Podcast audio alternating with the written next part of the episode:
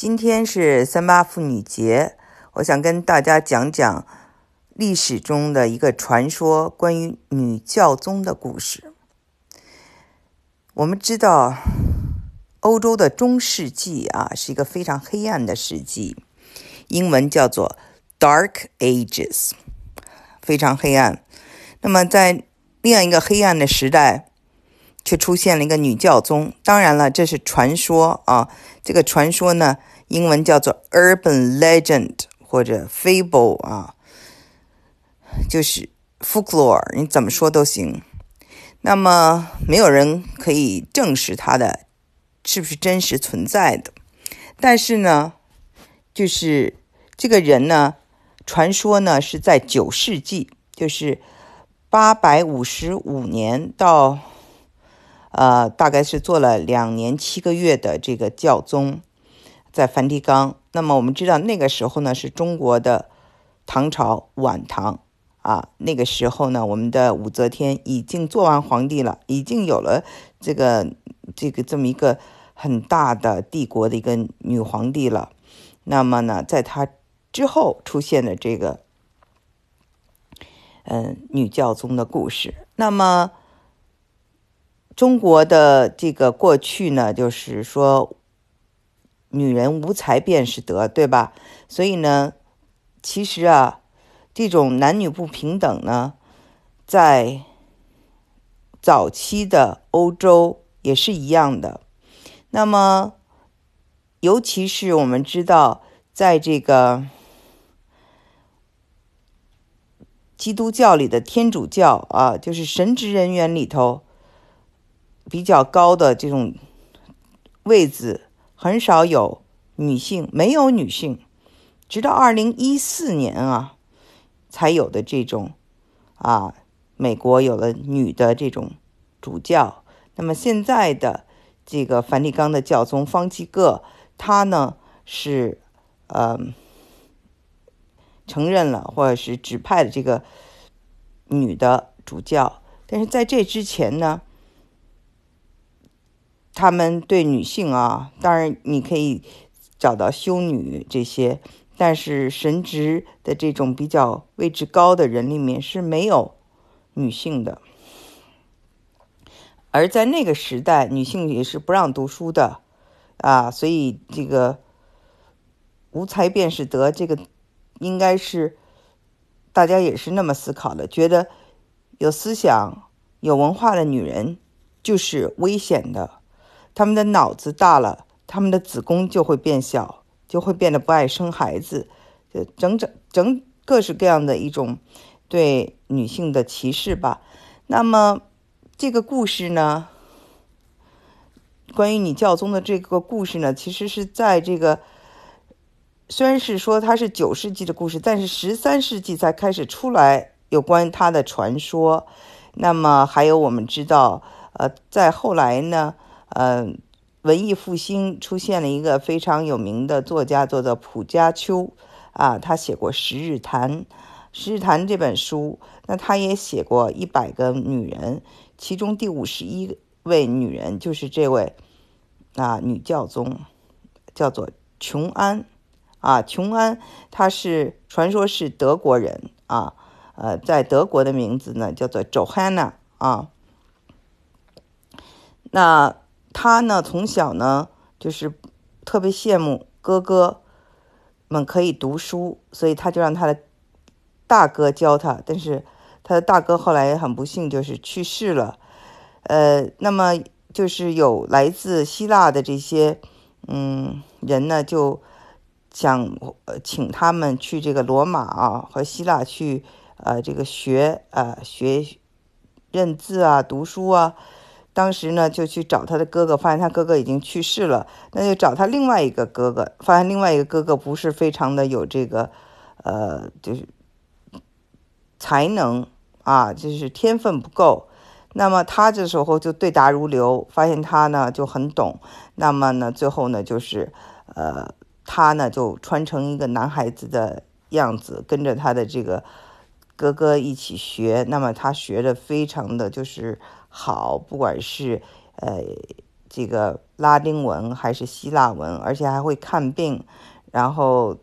在那个罗马就看病还非常的有名，甚甚至最后就是给这个他们的教皇啊看病，然后在这个教皇下面的这些人的这种呃这种政治斗争中啊，都想抢着当教皇，但是其中有个人就推举他，因为他本身是。在这个，呃，就是民间看病嘛，就非常的有这个威望，所以就呃，就是把他推举为了这个呃女教皇。那么他就做了两年零七个月。那么这之间呢，就是当年送他过来的这位呃负责人啊，也成了他的贴身侍卫。那么其实也是他的秘密情人，比他大很多岁数。嗯，那么他在这个后来呢就怀孕了，怀孕呢当然你是穿着这个袍子是看不出来的，但是呢他没有想到哈，在有一次出行的过程中呢，他突然间就是要生孩子了。那么要生孩子，这时候呢就当街呀，呃，就只能生了。那么就两种说法，一种说法是当街生孩子以后呢，所有的公众看到了非常愤怒，没有人帮助他，他就是产这死于难产。第二种说法非常的血腥，说呢就是看到他这个当街呃生孩子，群众们非常的愤怒，就把他拖这个马一个脚啊拖在这个马的后面，然后这样就是。把他拖死，然后大边大家一边用那个石头啊砸他，就叫石刑啊，就死了。还有一种说法呢，就说他后来呢，嗯，这个孩子是生出来了，呃，也做了一个主教，但是他就被关起来了一辈子的这个就在呃这个关起来以后忏悔啊，各种啊这种传说呀，因为本身这个故事有人说就是编的。是基督教新教用来这个打压天主教，然后编出来这么一个故事。但也有人说，嗯，有五百多个证据证证明这个故事有可能是真的，因为你去罗马确实能看到有这样的这个雕像，有这样的绘画，而且有早期这种。绘画就是包括他生孩子的这些场景，嗯，但是更多的人呢就说反对，说这个只是一个啊传说。但是还有人说呢，这因为有了这样一个大丑闻呢，这个为什么是一大丑闻？首先是就是女性嘛，当当时的这个。呃，是没有地位的，到现在都是没有地位。我们知道做这个天主教嘛，那个神父神父嘛，他是父亲嘛，所以这个他的这个呃，等于是以这个呃欺骗了上帝啊，也欺骗了大家，嗯，穿成了一个男男人的样子，一直装扮成男人在骗大家。她其实是一个女的，还有一个呢，就是我们知道，就是你如果是做这种啊梵蒂冈的神职人员，是不能够有婚姻的，所以呢都是要独身的啊，就是嗯，那么她又生了一个孩子，证明她跟别人有私通啊，那在这方面呢也是一个性丑闻。那么还有就是当街生孩子，这个在中世纪啊，这么一个非常保守的时代是不可想象的，啊，所以呢，就是呃，在这之后，呃，我看到就说有一种椅子，他们说呢，就是这个新的教宗啊，坐在这个椅子上呢都要验身，这个椅子就像现在我们现代社会的马桶一样，中间有一个圈儿。这样的话呢，他们坐在这个地方的时候呢，就是其他的神职员可以从底下去验身，看他是不是有这个男性的这种器官。啊，这个椅子确实是有，所以呢，但他具体是做什么的，这个就不好考证了。还有人呢就说，